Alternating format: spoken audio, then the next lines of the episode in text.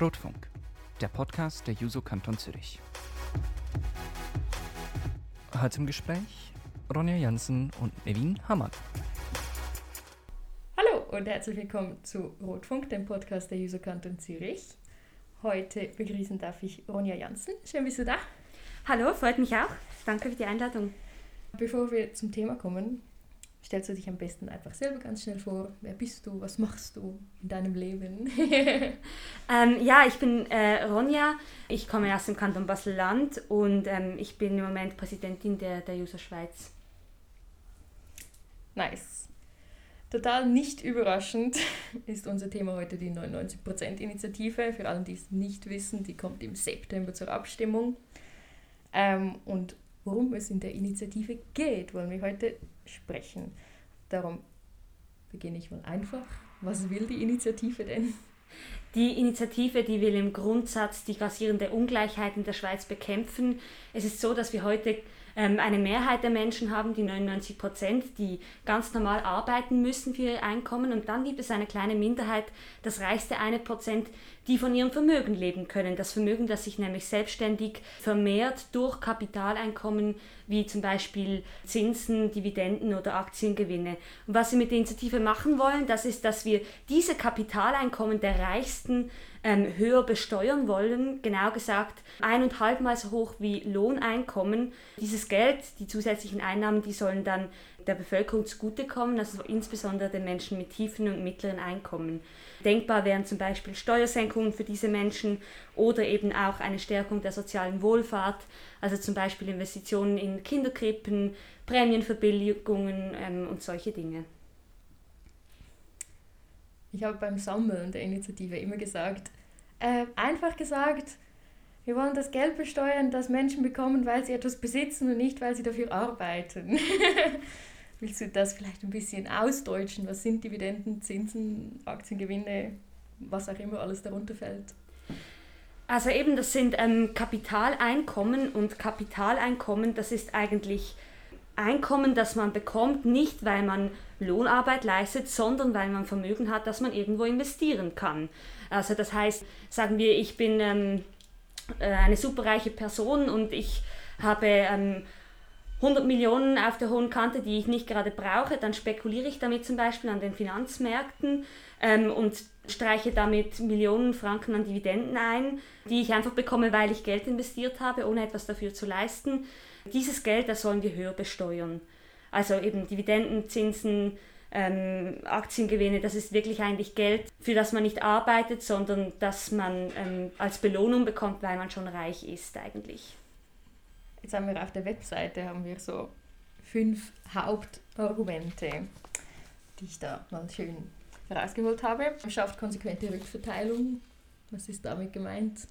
Ja, wir wollen das Geld mit dieser Initiative den Menschen zurückgeben, die wirklich ähm, den Wohlstand in unserer Gesellschaft erarbeiten. Das sind die Pflegerinnen, das sind Lehrpersonen, das sind die Menschen, die an der Mikroskasse arbeiten. Wir wollen das Geld an diese Menschen zurückgeben, statt dass es einfach in den Taschen der Superreichen landet, die, die jedes Jahr ohne Leistung immer wie reicher werden.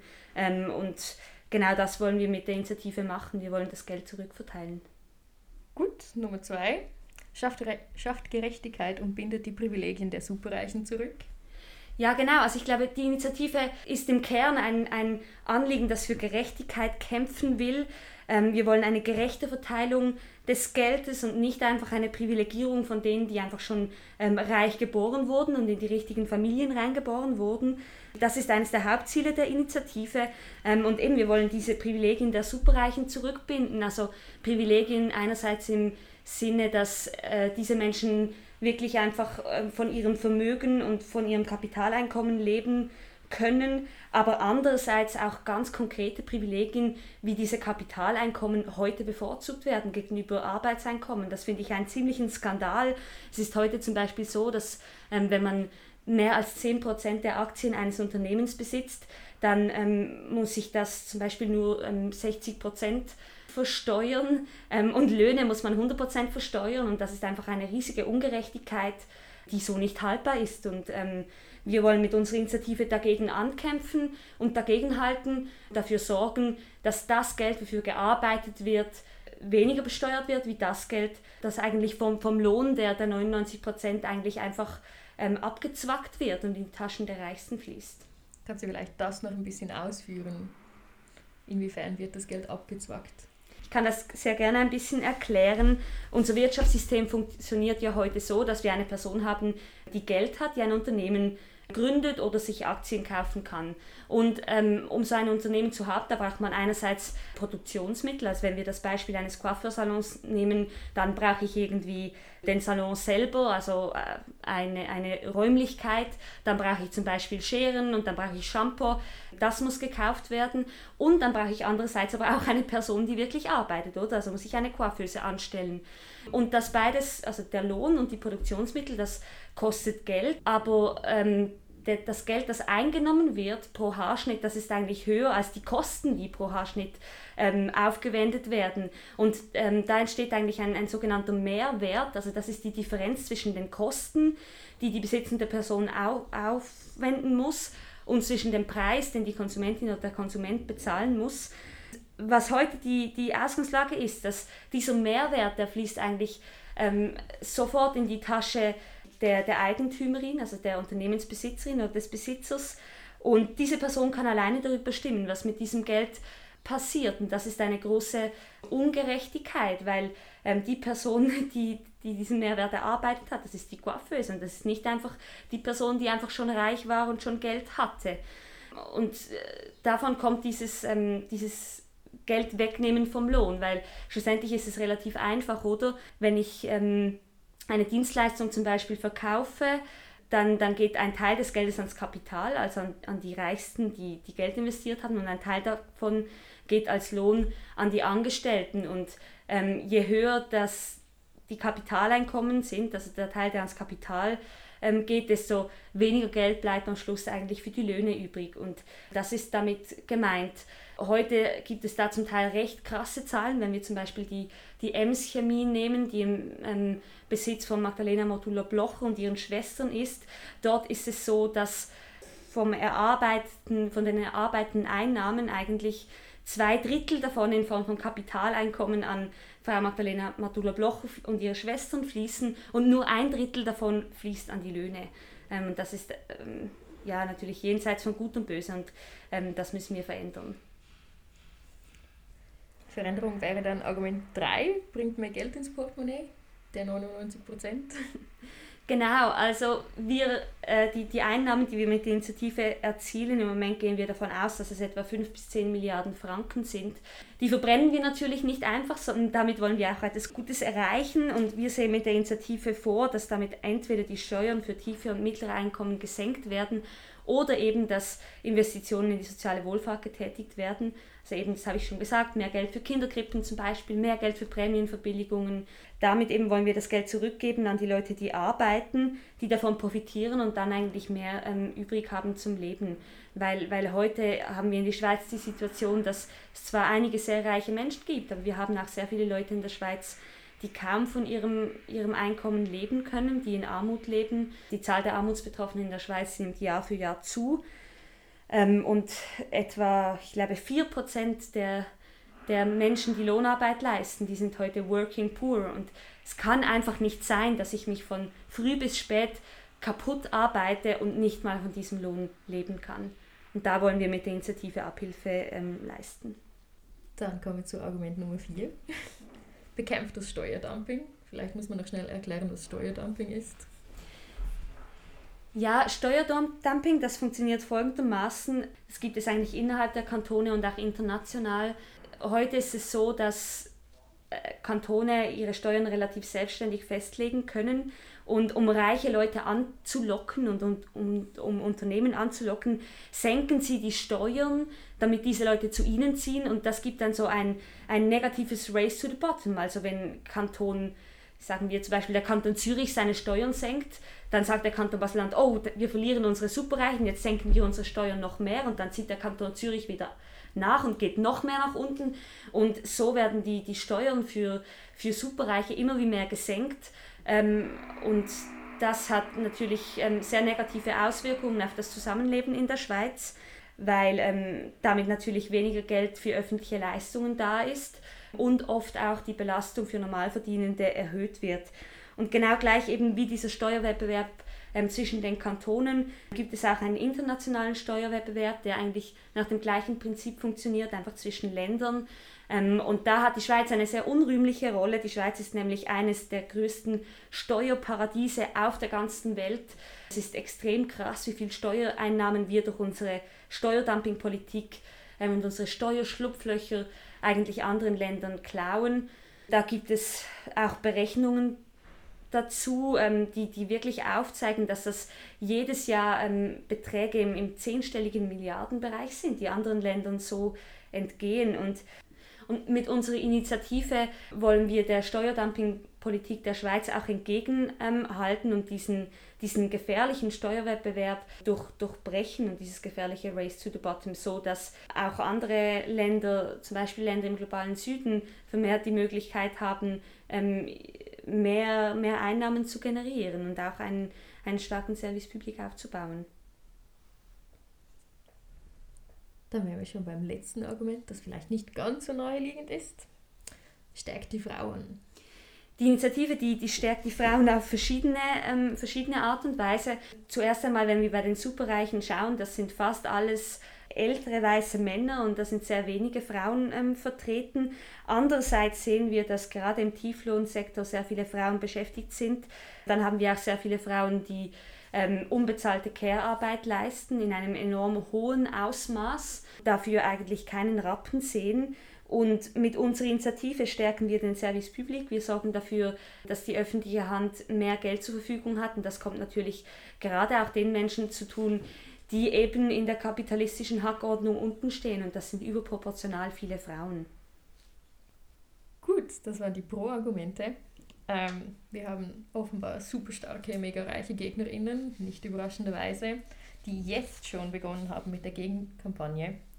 Und darum haben wir da mal ein bisschen ihre Argumente gegen die Initiative zusammengesammelt. Und zwar als erstes von der Allianz gegen die extreme 99% Initiative der Juso. Ihr erstes Argument ist, weil diese Mogelpackung auch die Mittelschicht trifft, ähm, weil sie behaupten, die Initiative würde auch Kle äh, Kleinsparer, Startups, EigeinbesitzerInnen, gender ich jetzt mal dazu, äh, Bauernfamilien etc. zur Kasse bitten. Was entgegnest du darauf? Ja, das ist natürlich absoluter Blödsinn. Die Initiative, die sieht einen Freibetrag vor von 100.000 Franken Kapitaleinkommen. Das heißt, nur wenn ich mehr als 100.000 Franken allein durch Dividenden und Aktiengewinne verdiene, dann bin ich überhaupt negativ von der Initiative betroffen.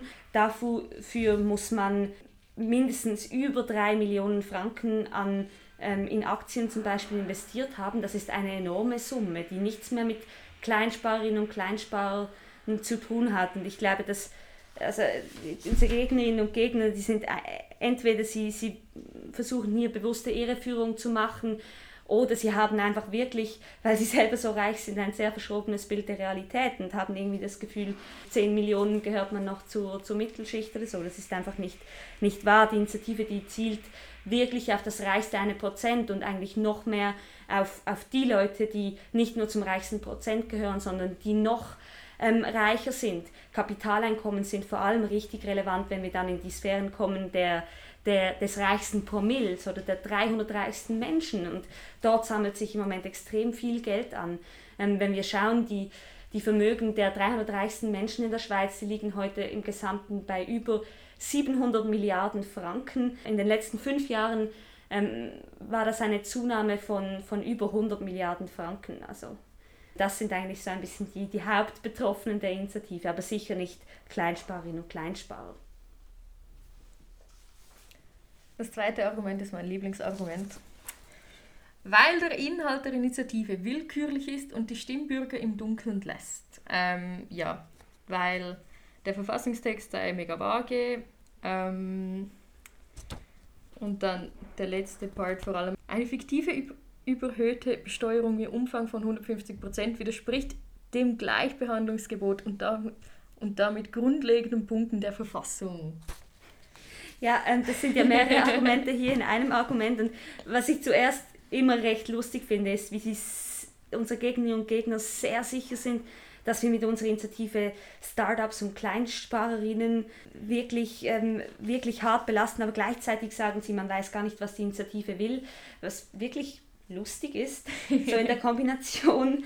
Ähm, und ja, es ist so, der, der, ähm, der Initiativtext, der lässt gewisse Fragen offen, das ist auch richtig so. Das ist der Text, der in die Verfassung soll und es ist die Aufgabe des Parlaments, dann ein entsprechendes Gesetz auszuarbeiten. Und das ist ähm, ganz normal bei, bei Volksinitiativen, weil es einfach äh, sehr absurd ist, wenn man jedes Detail in, in die Verfassung schreiben, schreiben würde. Ähm, und wir haben eigentlich immer sehr, sehr klar gesagt, wie wir uns die Umgestaltung, Ausgestaltung der Initiative vorstellen also ich glaube, das ist einfach, ja, vor allem ein bisschen eine, eine Ausrede, oder? Weil sie wirklich, glaube ich, ziemlich Angst haben vor, vor unserem Anliegen, weil es natürlich ähm, genau das Klientel der Rechten trifft und das ist das reichste eine Prozent.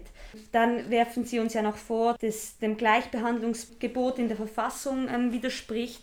Und auch das ist natürlich ziemlich absurd, weil heute haben wir die Situation, dass Kapitaleinkommen privilegiert behandelt werden, nur im Umgang von Umfang von, von 50 oder 70 Prozent steuerbar sind, wenn man eben 10 Prozent eines Unternehmens besitzt. Ähm, und wir machen eigentlich genau das Umgekehrte mit der Initiative. Und weshalb es okay war, als ähm, Sie Entlastungen fürs Kapital eingeführt haben und es jetzt plötzlich ein, ein riesiger Verfassungsbruch ist, wenn wir das Umgekehrte machen, das konnte mir bis heute eigentlich noch niemand schlüssig erklären.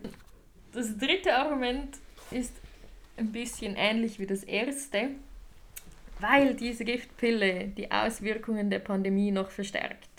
Weil ja eben die hauptbetroffenen KMUs und Familiengesellschaften etc. seien, die ja jetzt ähm, besonders Hilfe brauchen und nicht ähm, deren Substanz ihnen nicht entzogen werden darf momentan. Also das Gegenteil ist natürlich ähm, wahr.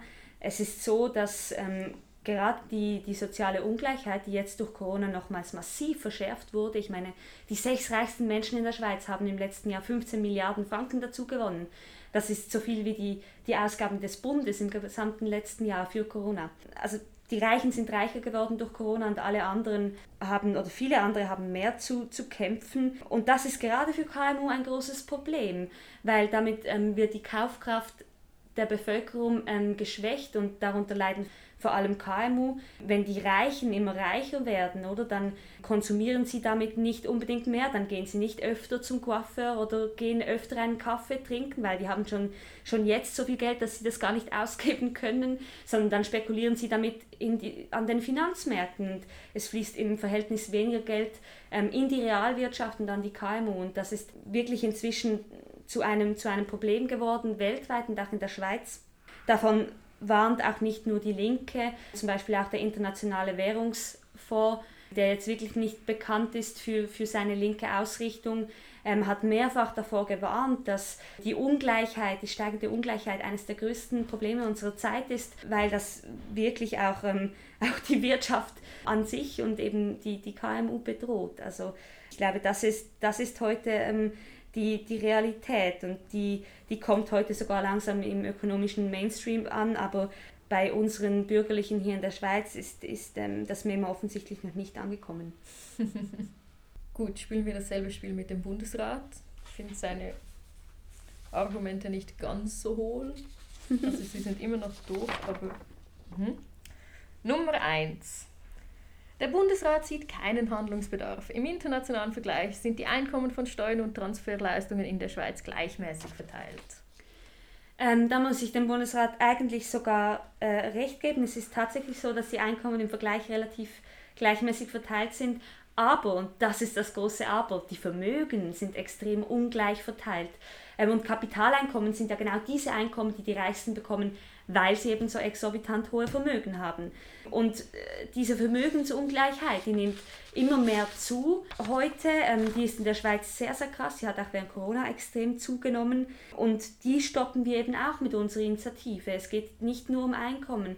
Wenn man nur die Einkommen anschaut, dann, dann hat man einfach nur einen Bruchteil der Ungleichheit betrachtet. Aber Ähm, die Vermögensungleichheit ist in der Schweiz wirklich krass. Ich habe gerade vor einigen Tagen einen Artikel gelesen, dort stand, ähm, die Schweiz ist inzwischen das viertungleichste Land auf der ganzen Welt, was die Vermögensverteilung angeht. Daran schuld sind natürlich unter anderem auch ähm, Kapitaleinkommen. Daran schuld sind aber, unter, sind aber auch zum Beispiel die, die völlig überhöhten Mieten, die wir hier in der Schweiz haben, weil sehr viele Menschen ähm, nicht das Geld haben, ähm, in einem Eigenheim zu wohnen, sondern eben zur Miete irgendwo sind und dann eben auch überhöhte Mietpreise zahlen müssen ans Kapital. Und damit schließt sich der Kreis, weil auch diese ähm, überhöhten Mietgewinne sind natürlich ähm, Kapitaleinkommen. Dann kommen wir zu Nummer zwei.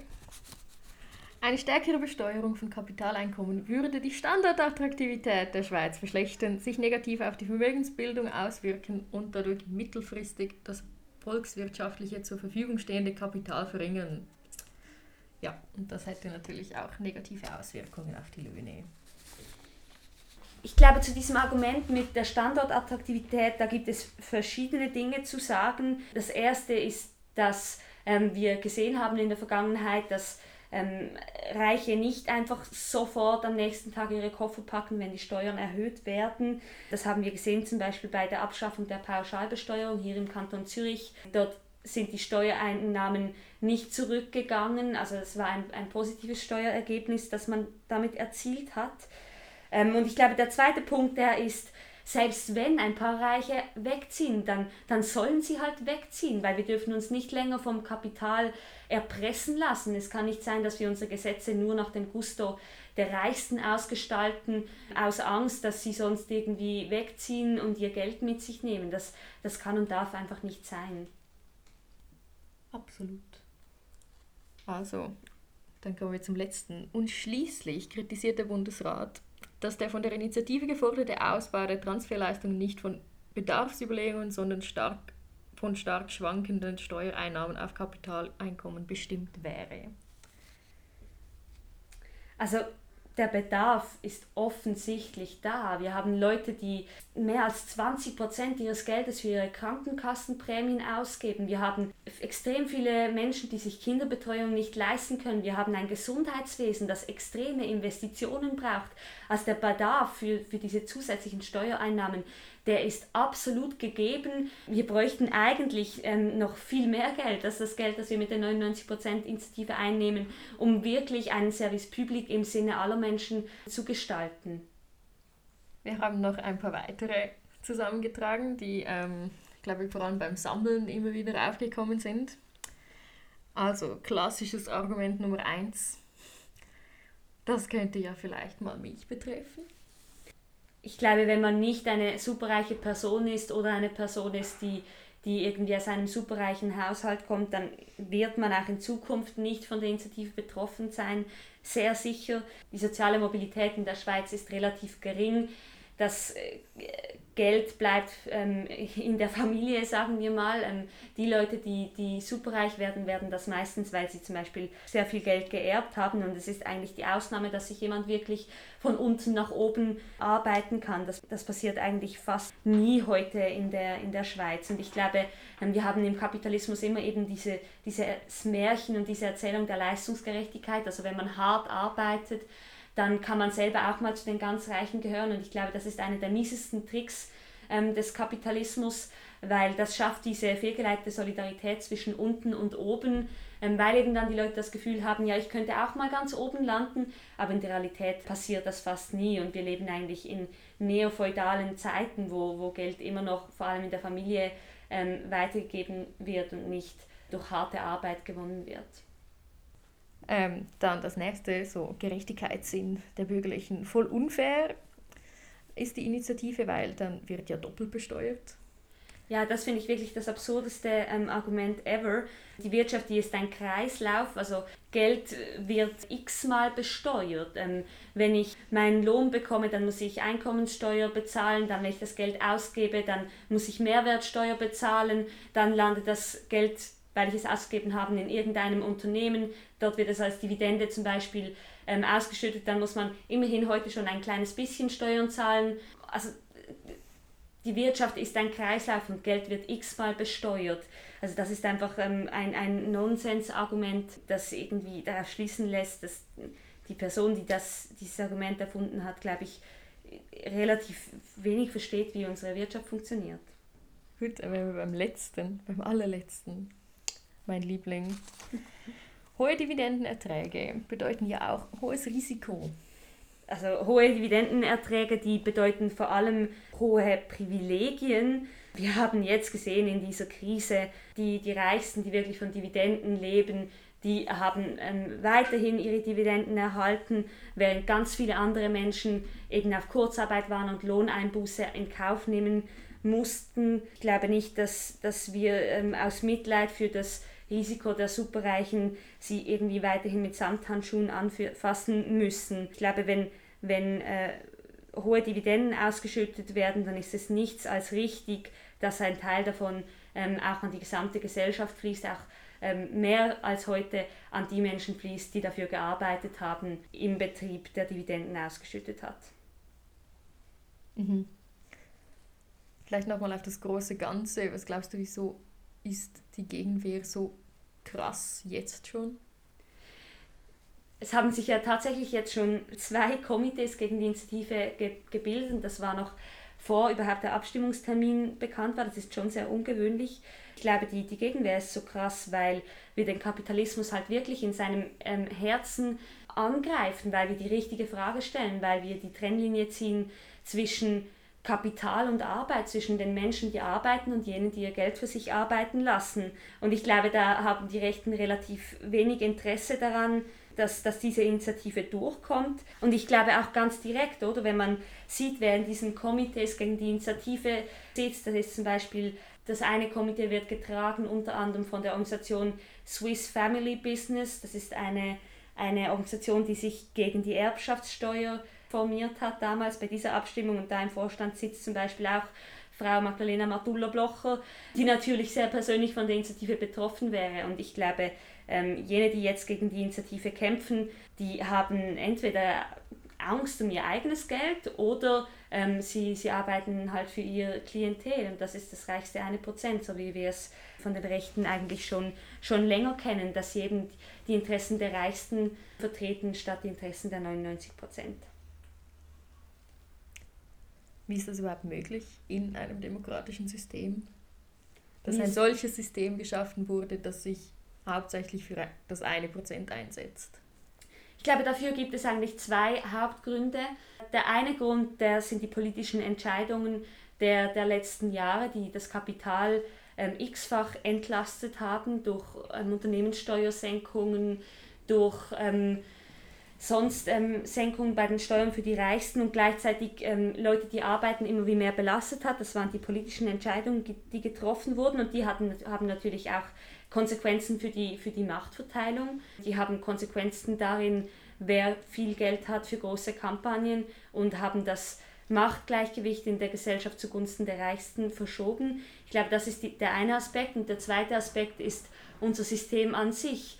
Das kapitalistische System, das eigentlich jene, die reich sind, mit immer mehr Reichtum belohnt, eben durch diese Kapitaleinkommen, die, die wirklich eine Art ähm, Umverteilungsmaschine von unten nach oben sind. Das spielt natürlich zusammen und ähm, diese politischen Entscheidungen und ähm, auch diese, diese systemischen Mechanismen, die spielen zusammen ähm, und sorgen dafür, dass sich das Geld immer wie mehr bei den Reichen konzentriert, was wiederum dafür sorgt, dass sie die politischen Spielregeln nach ihrem Gusto ausgestalten können, was wiederum dazu führt, dass die Reichen noch reicher werden. Und ich glaube, diese Spirale der, der ähm, Machtverschiebung zugunsten der Reichen, die müssen wir unbedingt ähm, durchbrechen und die 99%-Initiative ist ein erster Schritt dazu. Also gut, allerletzte Frage, die fragen wir alle. Deine Antwort könnte jetzt sehr eindeutig sein oder das auch ist die nicht. Pizza-Frage. Nein, es ist nicht die Ah, Pizza-Frage. Schade. Highlight for the Fungi. Nein.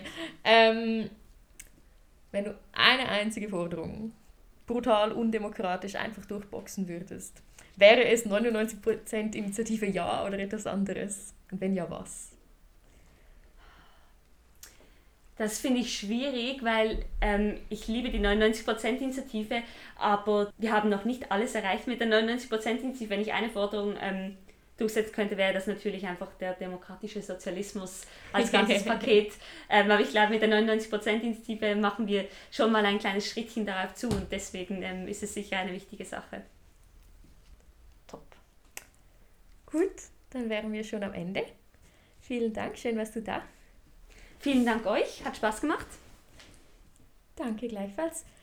Vielen Dank auch an alle, die zugehört haben. Falls ihr Fragen, Wünsche, Kritik etc. etc. habt, schreibt uns einfach ähm, äh, unter team.rotfunk.ch oder ihr findet uns auf unserer Webseite rotfunk.ch oder auf Instagram rotfunk-zuri. Bis zum nächsten Mal und tschüss!